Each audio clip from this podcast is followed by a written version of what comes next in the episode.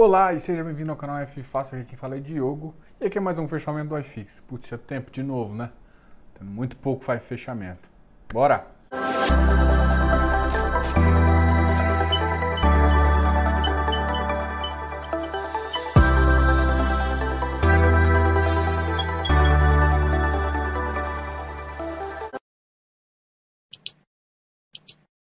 A gente começa falando um pouquinho de notícias e depois a gente vai falando dos dados do iFix, tá? Das notícias aqui eu quero falar sobre uma que me chamou atenção. Bom, foi meio que um artigo que o pessoal escreveu e justamente falando do impacto dos fundos imobiliários de shopping. E ah, esse artigo ficou relevante um pouquinho porque quem falou isso foi o gestor da Ed. Então isso torna bem relevante.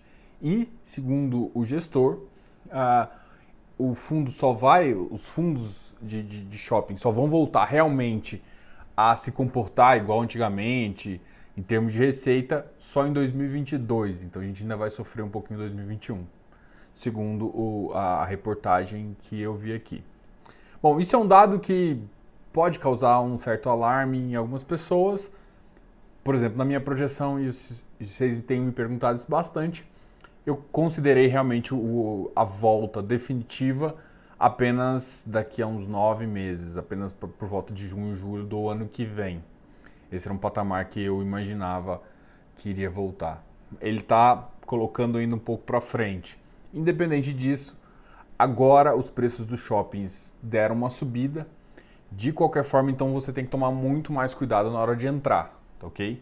Então isso, isso é um recado. Então ele falou isso. Pode fazer com que, pelo peso que a Ed tem, ela tem muitos fundos de shopping, significa que ela entende bem do mercado. Então isso pode gerar de novo uma, uma certa queda. Ou não. isso é engraçado, né? Ou não. Mas é, o, peso, para quem conhece, o peso da Ed falando realmente tem, uh, tem um peso grande no mercado e eles realmente estão acompanhando o mercado. Mas a grande questão em relação em termos de shopping é as medidas do Covid. E, e, de qualquer forma a gente só vai conseguir realmente ter uma previsão, todo mundo faz, né? Então, de qualquer forma, o que eu quero que você tenha a intenção aqui é, independente se você coloca o fluxo de caixa agora, daqui a oito meses mais ou menos, né? daqui em junho de 2021, ou só em janeiro de 2022, independente que você faça isso, tome muito cuidado nesse, nessa, nessa sua entrada, porque a, a, o que aconteceu foi que mesmo com o resultado dos fundos não vindo, houve uma antecipação de preço, tá? Então, isso é um detalhe bem importante e vale a pena você ver essa, essa, dar uma pesquisada lá, digita no Google aí, que você vai conseguir ver. Outro dado importante é que o Bovespa hoje subiu, voltou para a faixa dos 102 mil pontos, hoje chegando a 102, 298 mil pontos com uma alta de 0,77. O, o que, quem mais subiu hoje foi a Eletrobras e quem mais caiu foi a Estácio. O dólar também teve uma queda de 0,16, uh, ah, chegando a 5,60. Eu tenho notado, não sei se. Uh, inclusive, eu tive uma pergunta sobre isso que eu gostei bastante. A pergunta foi em assim: Diogo, mas e a inflação? Eu estou sentindo que a inflação está voltando.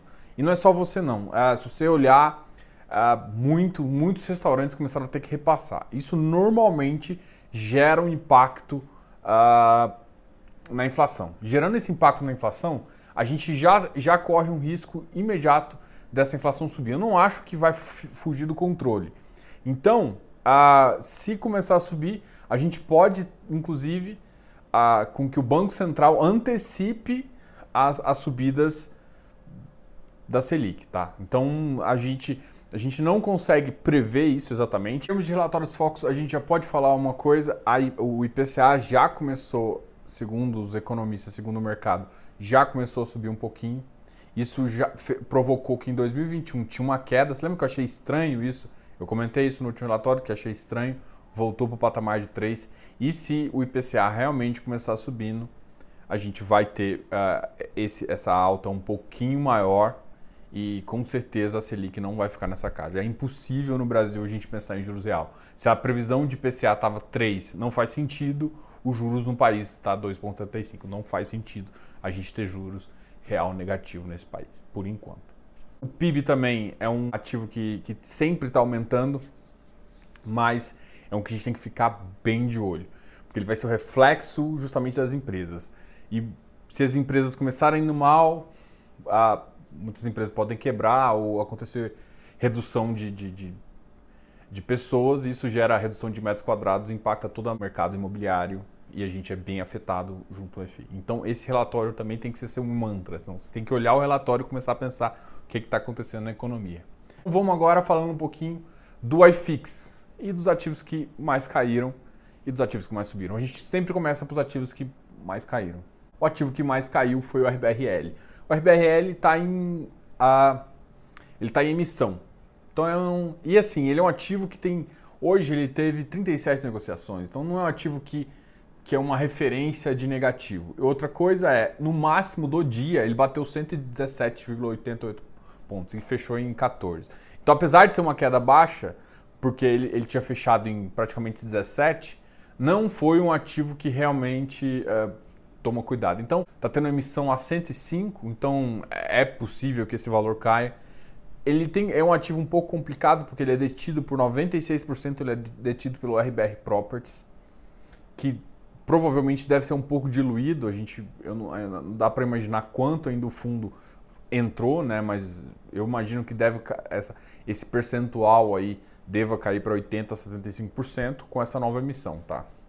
É uma estimativa que eu tenho, porque eu acho que o fundo ainda vai aumentar uma certa posição, mas não o suficiente para ele continuar com isso. Então vai aumentar o número de fluxo nesse, nesse, nesse fundo. Mas eu não acho que ele vai voltar a ser um VILG da vida um XPlog, ele não vai ser. Ele está mais para ficar ali próximo do HLog. Mesmo quando ele virar um ativo de geral, uh, ainda, ele, ele, ainda é detido, ele tem um controlador master ainda, que é o RBR Properties. Então isso dá uma diminuída no, no float do, do fundo. A CAFOF 110, 1.35. Não acho muito estranho. Eu, eu, esse, esse, esse FOF não é um FOF que eu acho espetacular. Uh, nessa faixa tem que. Eu, eu, eu, compraria se fosse bem mais barato, mas não é um FOF que eu, que eu acho que é interessante entrar. Uh, tem me perguntado também do IFE, eu fiz um comentário hoje sobre isso. Para mim, um FOF nesse estilo o, é, vai acabar sendo substituído por, por esses, esses fundos com taxa de administração baixa e fundos ETF, vamos chamar assim. Tá? Os FIs ETFs vão acabar surgindo cada vez mais e podem substituir esses FOFs com FOFs de carteira, não FOFs de, de, de, ganho de capital, né? Então, o que eu ficaria de olho é um, um FOF um pouco mais agressivo. Não é o padrão, não é o perfil da, da, da Kiné, apesar delas fazerem boas alocações e terem, e terem uma visão excelente de longo prazo, mas não de trading nem de curto prazo para tomar risco e realmente dar ganho para o cotista. GRLV 132, a BCP 82 88, então começou a subir. O PAT caiu para 87, a uma queda de 0,22. Teve um outro ativo também que caiu, foi o CIDIL. O CIDIL caiu para 100, chegando também a 0,54. O CIDIL é um ativo de logístico, uh, ele é uma cogestão entre a Telos e a Rio Bravo. Então a gente tem que avaliar aí. Eu acho que nesse preço aqui não está ruim não, tá? tem que, tem que ver se, como é que está o portfólio, se realmente você topa o portfólio que eles têm, porque ele também não é um dos. O portfólio dele tem, uma, tem, um, tem alguns ativos no Rio que, que eu nunca fui tão fã, beleza? Essa é uma questão que eu avalio. Vamos agora falar dos ativos positivos. Acho que não tem nenhum outro ativo que me chamou muita atenção. O Vigir está na faixa de 81 e 19. Então, um ativo que está aí. Ah, um, um, outro, um outro ativo que provavelmente vai começar é, se eu tiver que apostar em inflação, muito provavelmente a Selic uma hora acompanha, então ativos CDI vão, vão começar a, a, a voltar, isso é uma tendência, e prefiram inflação longa, tá? Porque inflação curta no curto prazo, por exemplo, um, uma, um ativo, por exemplo, os ativos IPCA ali com duration de 2 vai sofrer mais, tá? Então você tem que olhar a carteira para ver se a duration do IPCA em si, do IGPM, está curta. Se, se, essa duration estiver curta, se a, se a curva de juros começar a abrir, você começa a perder spread e pode ser influenciado. Então, prefiro um pouco maior, porque aí dá tempo, se a curva for mais longa, de você sofrer menos e, e dá tempo de reciclar a carteira. Quase que não sai. Bom, agora vamos falar dos ativos que mais subiram. Hoje o iFix subiu 0,34%, chegando a 2.780. Você lembra que a máxima dele pós-Covid chegou a 2.816. Então o mercado está ficando positivo. E eu estou sentindo isso em alguns ativos, por exemplo, ativos relacionados a shopping, tá? Então tem que tomar cuidado. O HSML hoje subiu, subiu para 92, MOL subiu para 90. Ah, vamos ver aqui, eu vi, eu vi outros ativos. XPMOL subiu para 110. Vamos ver se o VISC subiu também. O VISC subiu para 107. Então quase todos os shoppings já, já começaram a subir. Só que você lembra da notícia que eu falei bem no começo? Então fiquem pensando nisso, porque quando não vier fluxo, o preço vai cair. Então, muita calma nessa hora, porque senão você vai pagar um preço e você logo logo vai ver que ele vai cair 2, 3% aí, tá? Tem preços que eu acho que não vai chegar mais, eu não acho que você vai ver um whisky a, sei lá, 95 mais, mas eu não me surpreenderia em ver um whisky a 100, um XPMOL a 100, tá? Então é uma coisa que é o HGBS a 200, isso não me surpreenderia, principalmente se começasse a dar uma patinada nisso. E segundo um gestor do próprio HGBS, o gestor da ED, fala que os shoppings vão demorar um pouco mais. O IBOV bateu 102, também teve uma alta. vou falar um pouco dos ativos que subiram mais que o IBOV. já comentei sobre o MOL. Uh, eu estou sentindo aqui. O BCFF subiu, é um ativo de, de FOF. CAFOF foi o único que eu tinha comentado que tinha caído. Vino 57. O Vino está em emissão também. Então dá uma olhada nisso. BRF 95, ele tinha caído bastante. RBRR está voltando para a faixa, está 99,13, está voltando para a faixa de 100 um ativo que chegou a bater 102, 103, mas o, o, o preço dele, VVP dele, uh, valor patrimonial, para ficar em torno de 1 é nesse preço aqui mais ou menos. XPSF 97, o Habitat voltou a subir, ele tinha caído um pouquinho. Uh, o Habitat está 106, 106,70. Hectare 129. Vamos falar de hectare, hectare vai vir amanhã conversar com vocês. Então, é, eu já estou soltando as, as, os informativos e Hectare vai vir amanhã conversar com vocês. Isso vai ser muito legal, tá ok? Então, essa semana, a, a live de quarta-feira, que é a live ao vivo que a gente faz, eu vou acabar tendo que. Não vai ter essa semana, tá? Eu vou revisar para a próxima semana, mas essa semana vai ter duas lives e tem sexta-feira que a gente vai lá no FIS.com.br conversar com vocês sobre o resumo da semana. Então, na sexta-feira tem um resumo no FIS.com.br na terça-feira tem a live da Hectare. Na quinta-feira tem a live com a VBI Real Estate, mais para falar de papel, tá ok? Então a gente vai falar do CVBI. Ah, só para vocês tá, tá claro.